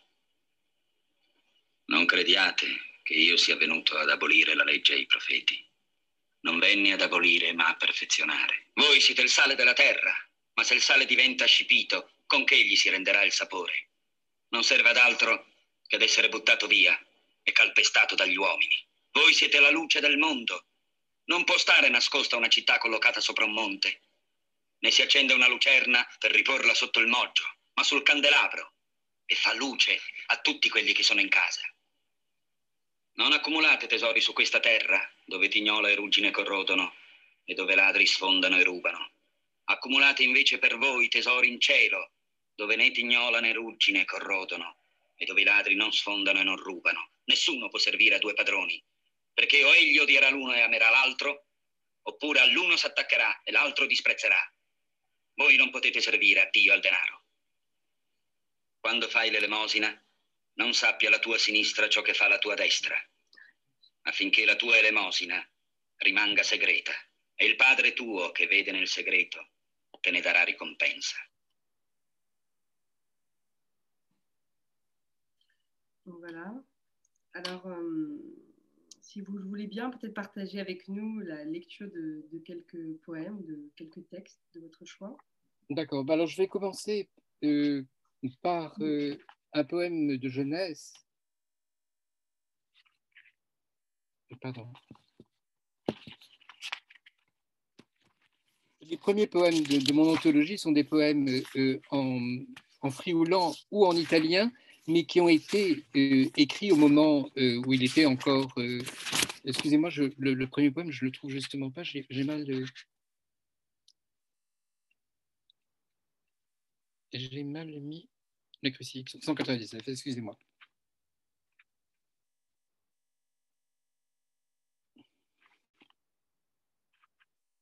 C'est un poème qui se trouve dans le Rossignol de l'Église catholique, qu'il a publié en 57, mais qu'il a écrit avant. Euh, il a écrit dans les années, euh, justement au moment de Amado Mio, dans les années où il a été exclu. C'est pour vous dire à quel point c'était un, une personne divisée.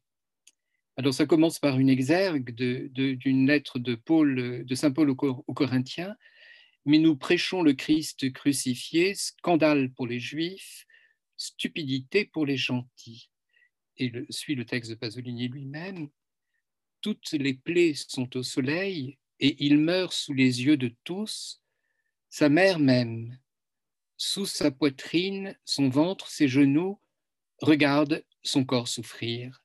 L'aube et les vêpres lui font de la lumière sur les bras ouverts, et l'avril attendrit son exhibition de sa mort au regard qui le brûle pourquoi le Christ fut-il exposé en croix?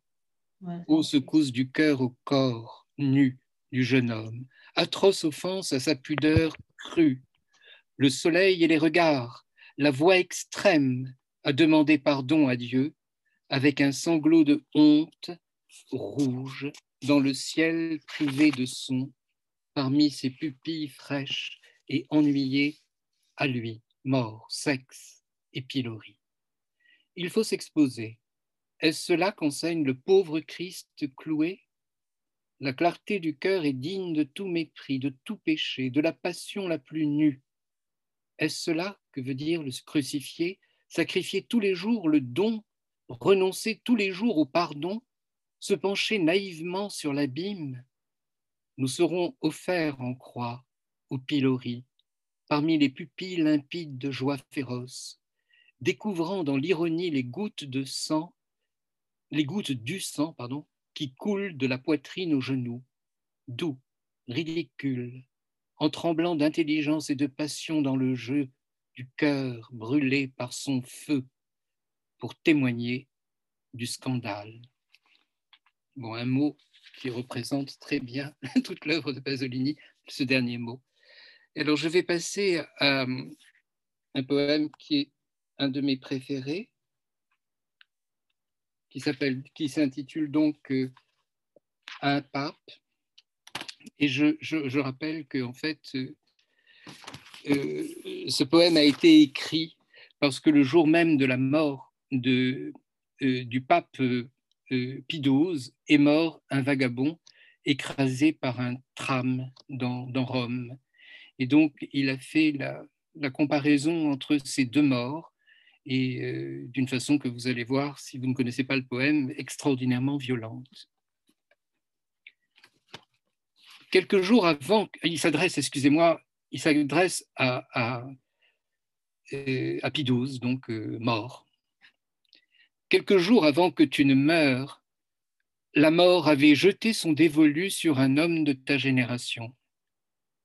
À 20 ans, tu étais étudiant, lui manœuvre, toi noble, riche, lui un pauvre bougre du peuple. Mais ce sont les mêmes jours qui ont doré sur vous la vieille Rome qui redevenait si neuve. J'ai vu ses restes, pauvre Zucchetto. Il rôdait ivre la nuit près des marchés, et un tram qui venait de San Paolo l'a renversé et traîné sur quelques mètres entre les rails et les platanes. Il est resté là quelques heures, sous les roues, Des badauds l'ont entouré pour le regarder en silence. Il était tard, il y avait peu de passants. Un des hommes qui existent parce que tu existes, un vieux policier, débraillé comme un voyou, criait à ceux qui venaient trop près Écartez vos fesses Puis l'ambulance d'un hôpital vint pour l'emporter, on se dispersa. Il y avait encore quelques lambeaux, ça et là. Et la patronne d'un bar de nuit plus loin, qui le connaissait, dit à un nouveau venu que Zuchetto avait fini sous un tram, qu'il était perdu. Quelques jours plus tard, tu disparaissais. Zucchetto était un membre de ton grand troupeau romain et humain, un pauvre ivrogne, sans famille et sans toi, qui traînait la nuit, vivant d'on ne sait quoi. Tu ne savais rien de lui, comme tu ne savais rien de mille et mille autres Christ comme lui. Je suis peut-être féroce en me demandant pour quelle raison des gens comme Zucchetto sont indignes de ton amour. Il y a des endroits infâmes où les mères et les enfants vivent dans une poussière antique, une boue d'un autre temps, pas bien loin de l'endroit où tu as vécu, en vue de la belle coupole de Saint-Pierre. Il y a de ces endroits, le Gelsomino, une colline creusée d'une carrière à mi-pente et au-dessous, entre une rigole et un lotissement d'immeubles récents, un tas de constructions misérables, pas, de, des maisons, des porcheries. Il aurait suffi d'un geste de ta part, d'un mot de ta part, pour que ces enfants qui sont les tiens aient une maison. Tu n'as pas fait ce geste. Tu n'as pas dit ce mot. On ne te demandait pas de pardonner à Marx une vague immense qui déferle depuis des millénaires de vie, te séparer de lui, de sa religion. Mais dans ta religion, on ne parle pas de pitié. Des milliers d'hommes sous ton pontificat, devant tes yeux, ont vécu dans le fumier, dans des porcheries. Tu le savais. Pécher ne signifie pas faire le mal, c'est ne pas faire le bien que signifie pécher que de bien tu aurais pu faire et tu ne l'as pas fait. Il n'y a pas eu plus grand pécheur que toi. Voilà, on comprend que un tel poème ne soit pas passé comme une lettre à la poste quand, il, quand, il. C'était euh, bon, c'est un, des textes les plus, les plus extraordinaires qu'il ait, qu'il ait écrit. Très bien. Merci beaucoup. Ça, secoue effectivement. Euh, hmm. il, y a, quelques questions et puis on, va en avoir quelques-unes. Voilà ce qu'on vous propose à tous. Et donc là, on, passe dans le dernier temps de cette soirée. Euh, on va d'abord, Nathanaël et moi, vous, poser quelques questions. Et puis ensuite, euh, passer la, parole aux, auditeurs. Pour ceux qui n'étaient pas là au tout début, si vous avez des questions, vous pouvez les mettre dans le chat et puis on les posera à, voix haute. Euh, alors moi, je voulais peut-être rebondir d'abord avec ce, texte très fort euh, au pape, à un pape que, vous venez de partager avec nous. Euh, en revenant sur ce que vous avez dit un petit peu plus haut, en imaginant qu'est-ce que Pasolini aurait pensé du, pape François. Et ça fait un petit peu un, écho à des conférences qu'on avait eues sur la, théologie de la libération, avec une réflexion qui nous avait été proposée sur l'articulation entre tradition et révolution, euh, marxisme euh, et, tradition biblique, avec cette idée euh, assez forte que les deux, loin d'être inconciliables, pouvaient être articulés, mais selon certaines modalités, etc. Donc la, première question, ce serait comment, selon vous, Pasolini, disons, articule à la fois un rapport avec la tradition, entre tradition et révolution, et notamment dans son rapport au christianisme? Ça, c'est un petit peu ma, ma, première question. Et ensuite, la deuxième qui est un petit peu liée, vous avez euh, dit plusieurs fois que Pasolini était un homme qu'on pouvait qualifier de divisé, ou en tout cas de complexe, et, que notamment à la fois son, appartenance au christianisme et son attachement, je ne sais pas comment le qualifier, oui, son, fort attachement au, christianisme, quoique complexe, pourrait, pouvait paraître au premier regard euh, antagoniste, ce qui lui a valu d'ailleurs bien, bien des soucis de part et d'autre.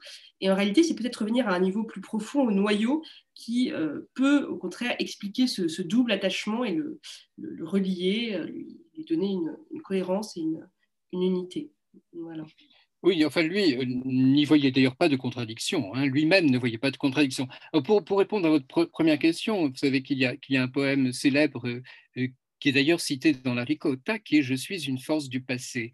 Et euh, ces vers euh, sortis de leur contexte, évidemment, apparaissent, euh, ont fait que beaucoup se sont réclamés du, du d'un Pasolini réactionnaire, hein, puisque même des, des, mouvements politiques d'extrême droite, comme la, Ligue, hein, la Ligue en Italie, se sont réclamés de Pasolini, à la fois pour, pour sa défense des régionalismes, des régions, disons, Hein, de l'autonomie des régions, une espèce de souverainisme euh, qui n'était pas du tout dans, l'esprit de Pasolini, hein, mais, mais que euh, a, euh, sur lequel on, on, a un peu glosé. Alors, pour, pour, ce qui est d'un attachement à la tradition, bien sûr, Pasolini était attaché à une certaine tradition euh, qui, euh, même politique, pas uniquement euh, religieuse, bien entendu, c'était politique. D'ailleurs, c'était une des sources de, de conflit avec son grand ami Moravia, parce qu'il défendait, par exemple, l'idée d'une société pré-industrielle.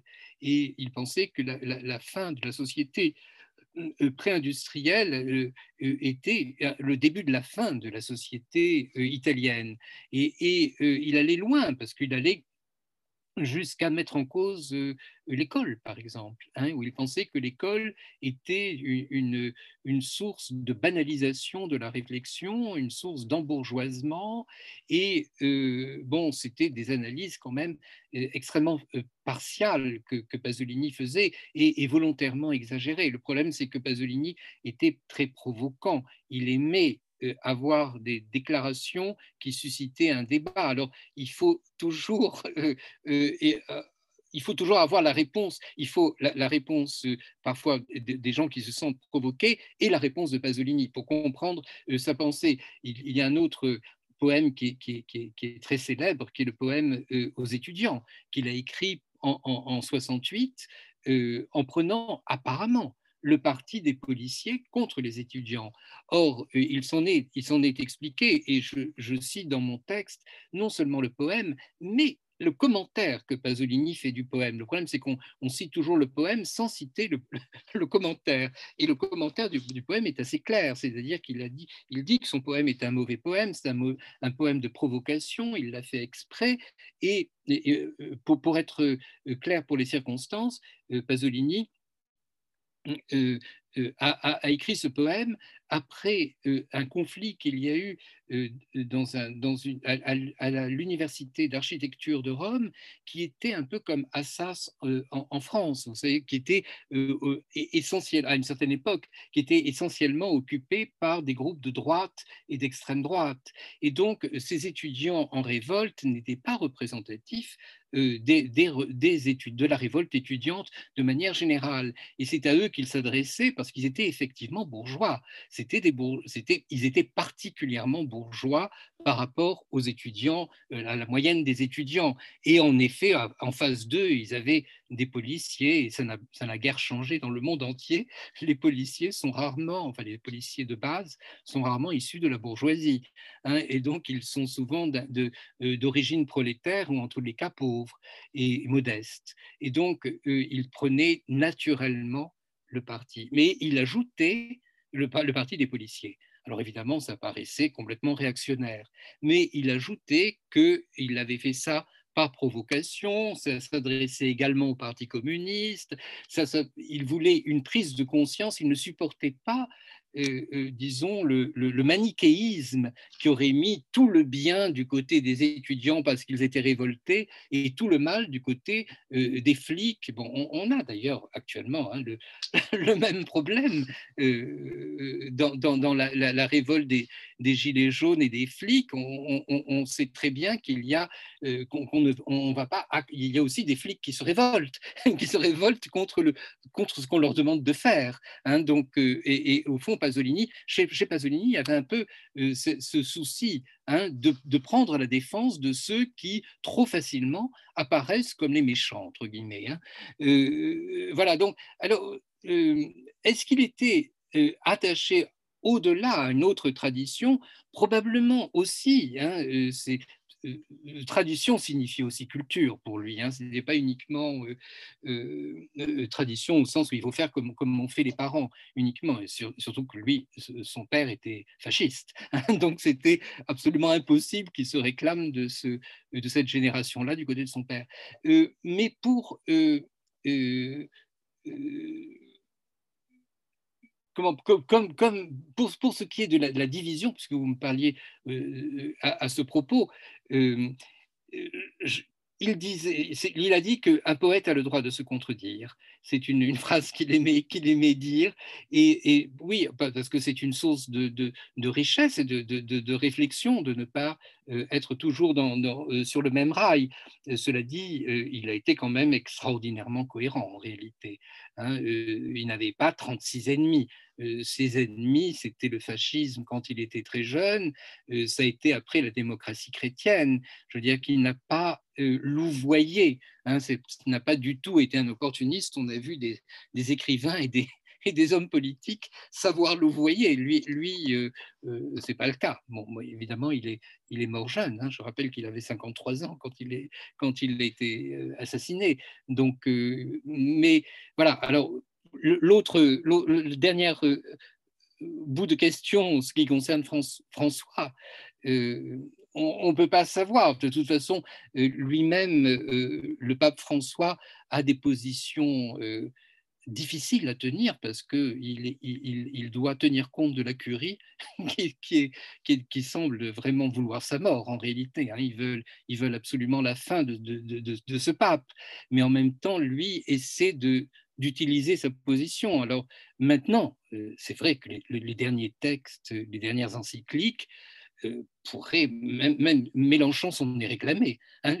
qu'il y a, euh, certaines auraient pu être signées Mélenchon, c'est tout à fait extraordinaire quand il s'en prend au, capital, quand il s'en prend à l'économie avant tout et, au sacrifice des vies humaines. Euh, là-dessus, je pense que, bien sûr, que Pasolini euh, euh, serait de ce côté-là, hein, ça ne fait aucun doute. maintenant, est-ce qu'il ne lui reprocherait pas son jésuitisme, son, voilà, ce qui, fait, ce qui est inévitable chez un homme de pouvoir? Un pape est un homme de pouvoir. Ce n'est pas uniquement un, ermite qui, donne la bonne parole. Justement, une question qui a été, enfin, merci déjà pour cette réponse très complète. On a une question qui est posée. Euh, est-ce qu'il y a un lien à établir, selon vous, entre le communisme euh, gramscien de Pasolini et le christianisme des origines, détaché du dogme de l'Église et de la division entre sacré et profane, et de sa bourgeoisie dominante?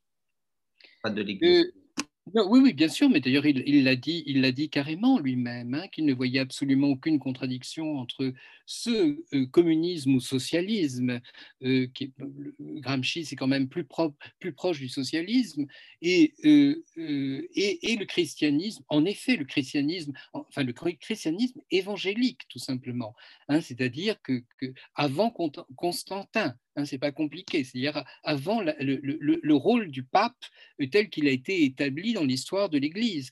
Et, là-dessus, euh, euh, il y a quelqu'un, un, écrivain qui est très proche de Pasolini, dont Pasolini s'est réclamé, qui est Dante, l'auteur de la Divine Comédie. L'auteur de la Divine Comédie met un certain nombre de papes en enfer. Il n'hésite pas ils y sont, et, il les met en enfer parce qu'il il estime que, euh, en effet, le, message évangélique a été trahi à partir du moment où il y a la richesse de l'Église et à partir du moment où l'Église est un pouvoir temporel. Euh, ça, c'est totalement inadmissible pour un certain euh, christianisme. Et le grand saint, d'ailleurs, de, celui que vénère Dante, c'est Saint François d'Assise. et c'est tout à fait normal. Hein. et c'est aussi, bien sûr, le saint que vénère euh, Pasolini, c'est-à-dire celui qui, euh, qui renonce à tout et qui renonce à, tout pouvoir et pour qui la pauvreté peut devenir un idéal quand, quand la pauvreté est choisie, bien sûr, quand, pas, pas quand la pauvreté est imposée par, euh, par, par des gens qui vous dépouillent. Alors justement, il y a une question qui, qui prolonge un peu celle-ci qui est de, savoir si Pasolini, en critiquant la pratique chrétienne de son époque, est-ce que lui allait à la messe ou est-ce qu'il avait une, pratique purement personnelle Quel était son lien au rituel en dehors de, de l'aspect social de l'Église? Non, il avait une fascination esthétique hein, pour la messe, il faut aucun doute, parce qu'il cite, il connaissait parfaitement hein, les prières et les poèmes. Les poèmes sont absolument, les, premiers poèmes, les poèmes frioulants, sont absolument imprégnés des rituels. Mais vous savez, c'était des rituels villageois, parce que la vie, la vie sociale dans les villages était absolument normée par les fêtes religieuses. Hein, c'était, comme d'ailleurs beaucoup plus qu'on ne le pense, en France aussi nous, nous sommes bien dépendants dans, les, vacances scolaires et tout sont dépendants des rituels religieux. Alors en Italie, on peut imaginer. Mais euh, non, il ne pratiquait pas. En tous les cas, il a toujours dit, je suis un catholique, un chrétien non pratiquant. Et euh, son enterrement, d'ailleurs, a été laïque, bien sûr. Euh, et ça a été un grand rassemblement populaire tout à fait extraordinaire euh, au Campo dei Fiori, où, euh, est venu Moravia, qui a fait un, texte absolument somptueux sur, euh, sur Pasolini. Mais il y a eu, une espèce de... Mouvement populaire tout à fait spontané qui est arrivé au moment de, ce rassemblement. Et, le cercueil de Pasolini a été entouré du drapeau communiste c'est le drapeau communiste qui a, qui a été mis sur le, sur le cercueil. Euh, merci beaucoup. Il y a une question. Vous, vous évoquiez l'influence qu'avait eu l'Inde euh, sur Pasolini pour, dans son, son film euh, sur l'évangile de Saint Matthieu. Saint Matthieu. en quoi est-ce que ça, ça, a influencé ce, ce film? Je, je, pense que, bon, avant Pasolini, de toute façon, on a beaucoup quand on voit la différence euh, de l'écriture de, euh, de l'Ancien Testament et du Nouveau Testament, beaucoup ont réfléchi sur l'influence de la pensée indienne sur le, sur le Christ. Hein, et donc, euh, même certains, certaines hypothèses disent, pensent que puisqu'il y a eu un moment où, où, la vie du Christ est obscure, hein, dans, dans, tous les évangiles, on ne sait pas ce qu'il a fait entre son enfance et son, et son adolescence, enfin, le moment où il devient, où il va faire scandale dans le, dans le temple. Euh, donc, on se demande s'il n'y a pas eu, en effet, Hein, une, forme, enfin, ça, ce sont des, hypothèses, bien sûr.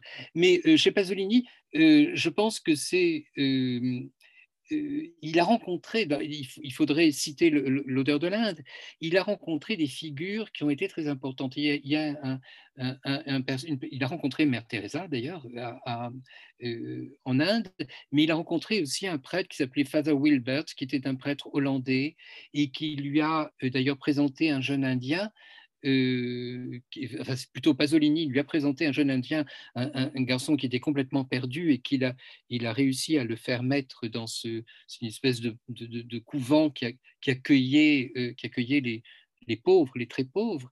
Et je, pense que, toutes ces figures euh, de sages et de, et, de, personnes qui, qui renonçait, euh, euh, dans, le pur esprit du bouddhisme, euh, qui, renonçait à toute, possession, était, très proche de lui. Il, voulait faire un film en Inde. Hein. il avait, on a retrouvé, il a, fait des repérages et puis également un, court métrage dont on a, on, le vend en DVD, où il raconte il, imaginait, il, raconte une histoire d'un homme qui euh, euh, sacrifie son propre corps pour être dévoré et qu'il voulait, qu'il voulait tourner en Inde. Donc l'Inde vraiment fait partie euh, d'un univers fantasmatique certain. C'était une grande rencontre, comme pour El Samorante, hein, puisque El Samorante les, les a rejoints. Moravia et Pasolini sont partis ensemble et ont écrit chacun son livre d'ailleurs sur l'Inde. Et Elsa Morant est venue après, elle les a rejoints au bout de 15 jours. Et elle-même, alors puisque j'ai écrit également une biographie d'Elsa Morant, et, euh, je, me suis aperçu qu'elle avait eu de très très nombreuses lectures de sagesse indienne. Donc je pense que c'était leur génération, vous savez, bon, l'Inde a fait partie quand même de, de, Peace and Flower, de toute cette génération qui a vécu la fin des années 60, et, Pasolini est un de, ceux, qui ont été très marqués par, par la découverte d'une autre forme de pensée.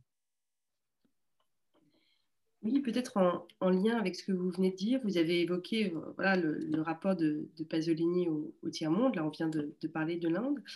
Euh, je voudrais peut-être savoir deux, questions encore. Euh, voilà, comment est-ce que son rapport au christianisme a pu se... À un moment, vous avez évoqué aussi l'idée qu'il avait, vu, qu'il avait eu un moment de, de, tourner l'évangile selon saint Matthieu en Algérie. Enfin, comment est-ce que son intérêt pour le tiers-monde a pu s'articuler avec son rapport au, au, euh, christianisme? Bon, voilà, pour l'instant, pour l'instant c'est ça. Il n'a il n'a pas de réflexion, en tous les cas, il, était attiré par le monde arabe pour des raisons euh, esthétiques, c'est certain.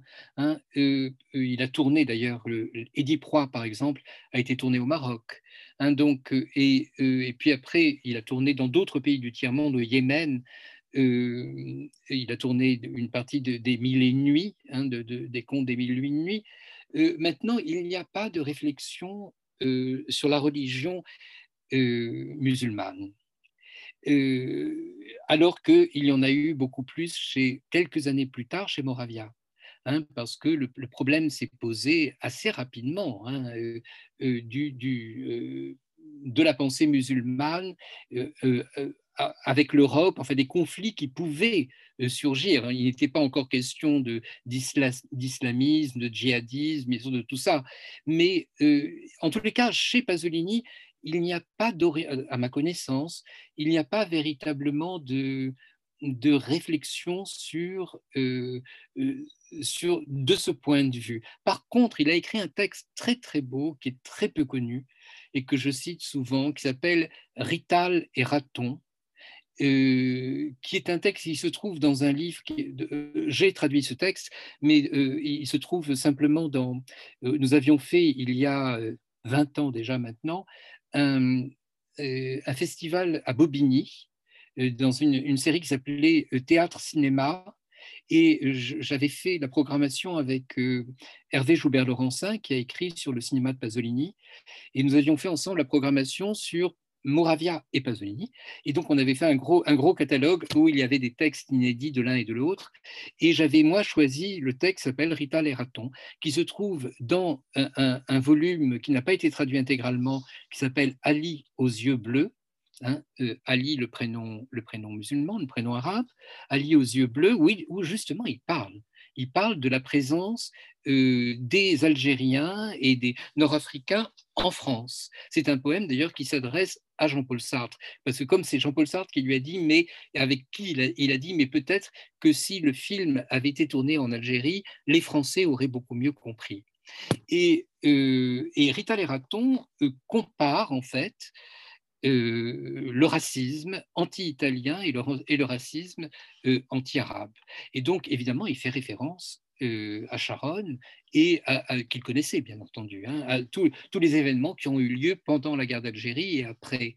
Et donc, c'est un des rares textes où euh, Pasolini affronte ce problème.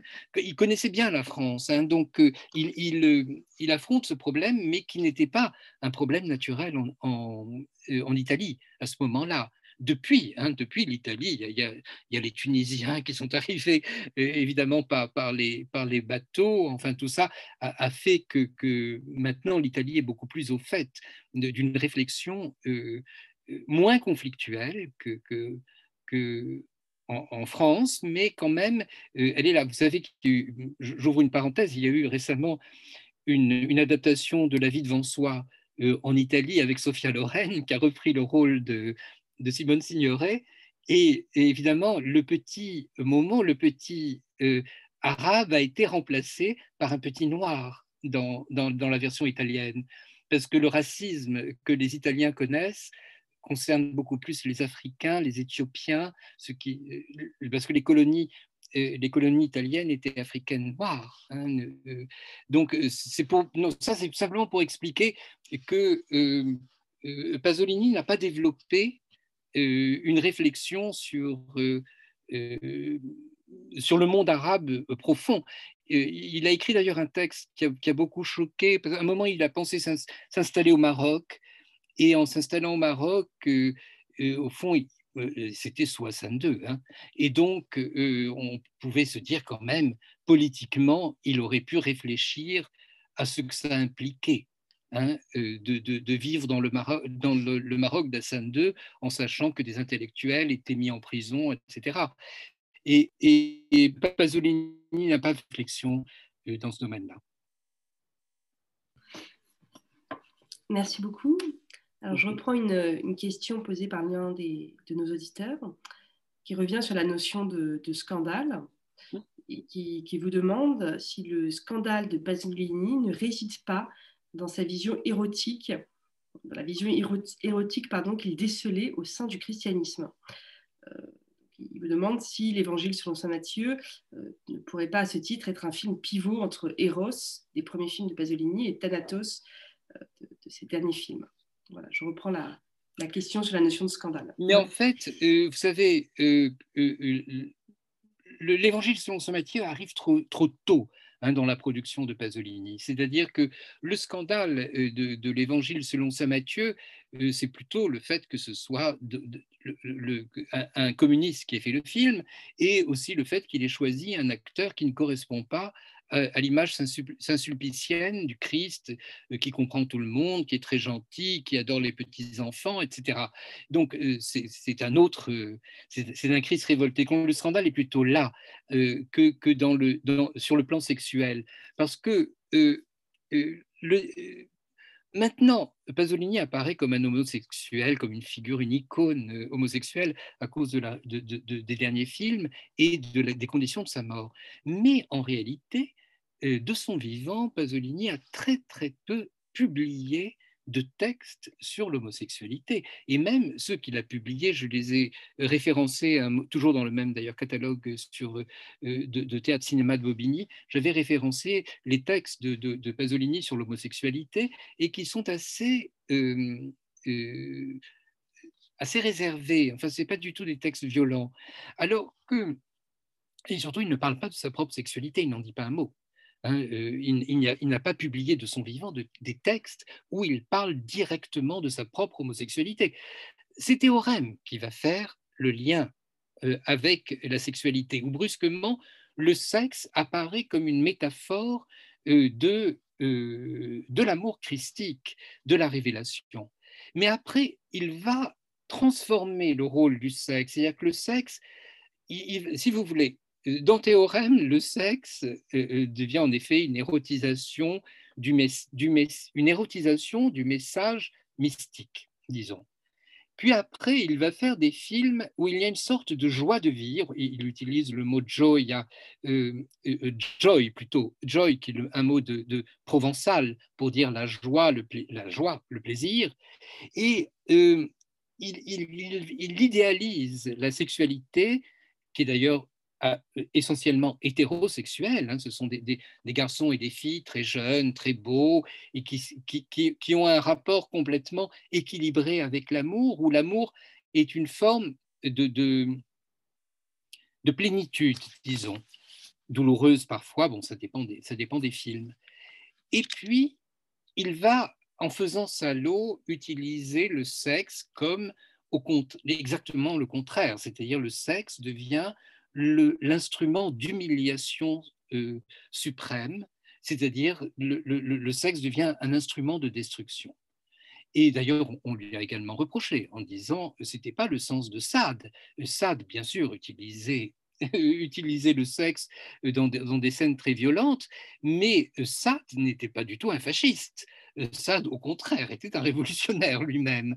Et donc, on, a reproché à Pasolini euh, c'est surtout Michel Foucault qui le lui a reproché, euh, de, dénaturer le, langage de Sade en faisant des scènes sexuelles, de, de représenter surtout, euh, c'est très différent de les lire et de les voir représentées à l'image, à l'écran, de faire des, des scènes sexuelles une expression métaphorique du fascisme et de l'humiliation. Or, c'est pas du tout la même chose, bien entendu.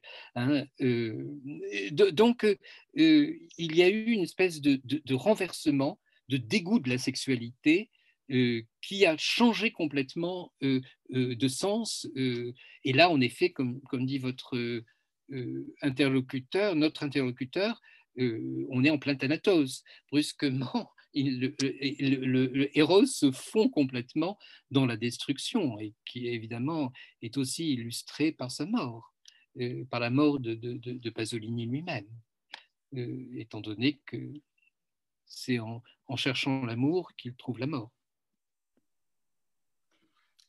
Merci beaucoup. Alors peut-être encore une question qui sera peut-être la, la dernière. L'un de nos auditeurs demande quels ont été les liens de Pasolini avec Jean 23 qu'il appréciait beaucoup et j'ajouterais peut-être pour vous demander quels étaient ses liens éventuellement avec certains théologiens de son temps. On peut penser aux théologiens de la Libération ou à tous les, théologiens français avec un certain renouveau en, France, par exemple. Voilà, quels étaient ses liens avec Jean 23, mais aussi avec d'autres figures du... Je, il, alors, avec Jean 23, il n'a pas eu de lien personnel, hein, mais, simplement, bon, il y a eu ce... Il faut dire que Jean 23 est mort très peu de temps après, je crois qu'il est mort même avant la, la sortie de, l'Évangile selon saint Matthieu. Euh, donc, euh, mais bon, il, lui a dédié. Et donc, à ma connaissance, il n'y a pas eu de rencontre vraiment entre, entre Jean 23, mais par contre, il a eu beaucoup d'interlocuteurs euh, théologiens, bien sûr, en préparant le film, euh, je cite hein, le nom des différents euh, théologiens euh, italiens qu'il a rencontrés, et puis il y avait un théologien allemand, j'ai oublié aussi, son nom, d'ailleurs auquel il, a répondu par un poème, mais avec lequel il était en conflit. Donc, il n'a pas, ça n'a rien donné. Mais en France, par contre, il y a eu plusieurs théologiens avec lesquels il a, il a communiqué, dont ceux, bien sûr, qui l'ont invité à venir euh, parler, euh, euh, à, faire le débat à l'intérieur de Notre-Dame Notre -Dame de Paris. il y a eu Marc Gervais, qui était celui qui lui a fait obtenir, qui était également un prêtre, qui lui a fait obtenir le, prix de l'Office catholique mais il n'y a pas eu véritablement de, de, discussion théologique au sens où j'ai vu qu'un de vos une des personnes qui, qui chattait posait la question de, euh, euh, l'empirisme hérétique, l'essai que, Pasolini a écrit sur le langage cinématographique en utilisant euh, la, sémiologie. Il l'a pas fait, il aurait pu faire l'équivalent théologique, mais il ne l'a pas fait. Hein, donc, euh, euh, encore une fois, c'est une vie très courte. Hein. Nous parlons d'un homme qui a fait une dizaine, même plus, une quinzaine de films en comptant, ses courts-métrages, qui a écrit euh, de très nombreux recueils de poèmes et des, romans. Et donc, mourir à 53 ans a limité quand même le, dialogue, mais qui aurait été, c'est sûr, c'est sûr, extrêmement intéressant, surtout maintenant l'idée, en tous les cas, de Vatican II était, pour, répondre à, l'idée de, tradition et de, transformation, était évidemment fondamentale et était accueillie par Pasolini de manière extrêmement euh, positive. Hein. Donc, on peut se douter qu'il aurait eu, euh, aurait probablement participé à un dialogue euh, avec une Église progressiste. Euh, probablement dans le tiers-monde, ça c'est sûr, et, euh, et, euh, si possible aussi en Europe. Peut-être avant de finir, juste un des auditeurs demande la référence de la critique de Foucault sur Salo vous avez éventuellement ah, Ça se trouve, euh, écoutez, ça se trouve dans les dix écrits. Euh, vous savez, il y a quatre volumes euh, de Foucault. je ne peux pas vous dire dans, lequel volume. oui, ça se trouve dans, probablement dans le dernier volume, puisque Foucault est mort en 84 et le texte nécessairement date. Oui, c'est un texte qu'il a écrit sur, sur Salo en, en reprochant à Pasolini de ne pas avoir compris que les, que, les fascistes étaient euh, enfin, n'étaient pas bien sûr du même côté que le sadisme, pas, et que euh, la sexualité avait été, enfin, il est évidemment déchiré. Foucault était déchiré parce que il ne pouvait pas accepter que la sexualité soit utilisée comme métaphore d'un pouvoir euh, d'un pouvoir euh, fasciste et, complètement tyrannique. Je pense que c'était le problème. C'est un texte qui est assez bref hein, et qui est, un dialogue, mais vous, le trouverez facilement parce qu'il y, a des index. C'est probablement le dernier tome de, de Diz et écrit, qui est en, tel, je crois, chez Gallimard maintenant. Nos auditeurs relèvent également que, que Foucault a écrit un, un texte hommage au, à Pasolini hein, sur, sur, son documentaire Enquête sur la sexualité. Oui, c'est un des trucs, je le cite hein, dans mon livre. Je le cite dans mon livre, ça s'appelle Les matins. Euh, euh, les matins gris du. Je, je, je, non, je, vais, euh, je vais transformer le titre, excusez-moi. Mais de la tolérance. Les matins, les matins gris de la tolérance. Oui, c'est un commentaire que, que, que, Foucault a fait de l'enquête sur la sexualité, c'est-à-dire Comizi d'amore en italien, euh, mais alors c'est un, texte qui est un peu biaisé parce que euh, le film est sorti tardivement en France, après la mort de, Pasolini, et euh, alors que le film était des années 60. Et, je, et, Pasolini, le, pardon, Foucault interprète le film un peu à travers ce qui a suivi. Donc c'est c'est un très bel hommage, ça c'est vrai, mais qui, qui n'est pas d'une très grande exactitude, à, mon humble avis. Très bien. Alors peut-être avant de, nous quitter, euh, vous avez souligné hein, la, brièveté de la vie de Pasolini et en regard, peut-être qu'il soit presque devenu un, pas un mythe, mais du moins une figure culturelle aujourd'hui, si, je puis dire. Peut-être pourriez-vous nous, aider à repérer aujourd'hui quel pourrait être, alors peut-être pas son héritage, c'est peut-être un grand mot, mais en quoi il est, vivant dans certaines manifestations de, la culture ou d'événements contemporains. Euh, voilà, en, quoi vous repérez une actualité de, Pasolini euh, aujourd'hui? Moi, vous savez, à mon niveau, en tant que traducteur de, Pasolini, je me suis rendu compte de l'évolution, hein, parce que quand, j'ai commencé à traduire Pasolini en 84 et, un peu avant, j'avais des difficultés à convaincre les éditeurs de, le publier. Donc, dix ans après sa mort, il était considéré comme un has-been, comme quelqu'un qui était typique des années 70, vous savez, avec une sorte d'irresponsabilité, on dirait comme si ce que, malheureusement, ce qui est en train de se passer en ce moment, où, brusquement les années 70 apparaissent comme des années libertaires complètement irresponsables, euh, et c'était déjà le cas hein, euh, à la fin des années 80. Maintenant, il est de plus en plus présent. Alors, c'est certain que ces textes, euh, il est extraordinaire. Quand, on lit les écrits corsaires ou les lettres luthériennes, on est frappé par l'actualité incroyable de son, euh, euh, de son regard. Et est-ce qu'il a fait, euh, est-ce qu'il a des héritiers D'un point de vue de la pensée, non. je ne pense pas qu'il y, qu'il y ait eu de, de personnalités, d'écrivains, poètes, qui aient eu cette force, cet impact actuellement, qui, est actuellement cet impact l'absence de Pasolini, comme l'absence de Moravia, se fait incroyablement sentir euh, euh, en Italie.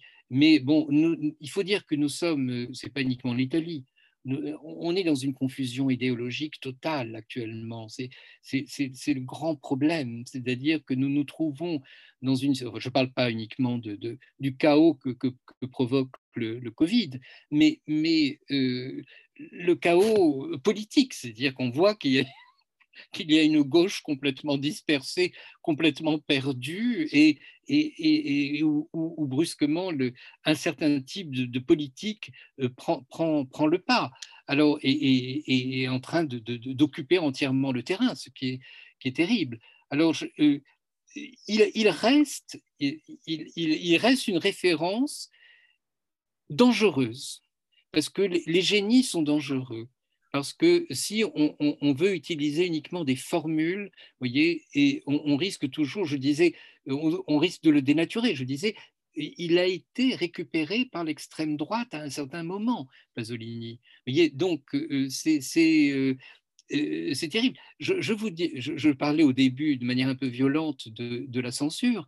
Vous savez, cette année, il y a eu à, la grecque au, programme de la grecque les sonnets de Pasolini écrits à Ninetto d'Avoli, que j'ai traduit. Et euh, ça a été mis parce que le, sonnet était le sujet de l'agrégation de l'être moderne, enfin un des sujets euh, thématiques de littérature comparée. Et il y a eu une protestation d'étudiants et de professeurs en disant que c'était inadmissible que l'on donne comme, comme auteur de référence quelqu'un qui avait aimé des adolescents, qui avait aimé physiquement des adolescents. C'est pour dire que, vous voyez, une, figure aussi complexe peut susciter encore maintenant, alors je dis d'une certaine manière, c'est bien, je dis que ça, montre la force de provocation que, conserve Pasolini 40 ans après sa mort. Mais c'est aussi extrêmement inquiétant. C'est-à-dire, c'est très inquiétant de voir comment une œuvre de cette dimension peut être caricaturée par quelqu'un qui ne la comprend pas et qui, réduit à un certain aspect de sa personnalité une œuvre absolument considérable. Donc, c'est toujours compliqué de voir quel est le, quel est le legs d'un écrivain ou d'un créateur euh, euh, voilà, mais bon, on trouve beaucoup de traces de Pasolini dans des films. Hein, beaucoup de, euh, moi, j'ai rencontré Mario Martone, qui est un des, un des réalisateurs actuels italiens, qui se réclame de Pasolini. Il y, a, beaucoup. Bon, Nanni Moretti l'a fait dans, dans, dans, Journal intime. Donc, on, bien sûr, il, est, il est encore présent comme, comme référence, mais comme référence politique, c'est dangereux c'est dangereux parce que si vous prononcez ce nom, on peut vous envoyer immédiatement en, réponse des aspects qui vont déplaire euh, à, un consensus moralisant et qui donc, euh, euh, ça, va être très dangereux d'en faire, faire usage. D'ailleurs, lui-même n'aurait pas aimé, je pense, être utilisé politiquement. Bah, écoutez, merci, merci énormément pour, pour ce, pour cette très belle soirée. Je, crois Merci à vous. Des auditeurs euh, assez nombreux. Hum, encore une fois, je vous invite, si vous voulez continuer cette réflexion, euh, à, voilà, consulter, à lire cet ouvrage. Nous avions prévu initialement un cycle de trois conférences autour de, Pasolini euh, qu'on n'a pas pu maintenir intégralement cette année. Donc, je vous remercie vraiment euh, fortement d'avoir euh, accepté d'intervenir dans ce cadre un petit peu, un peu contraignant, mais qui est quand même euh, très, très riche pour beaucoup dans cette période actuelle. Et l'année prochaine, on, garde cette idée de faire un cycle un petit peu plus long sur, sur, sur Pasolini. Voilà. Eh ben, écoutez, merci énormément. merci aussi d'avoir partagé avec nous des, des poèmes qu'on emporte avec nous. Et, et, à très bientôt. Voilà. Au, revoir. Merci beaucoup. Merci à vous. Merci beaucoup. Au revoir. Merci à tous.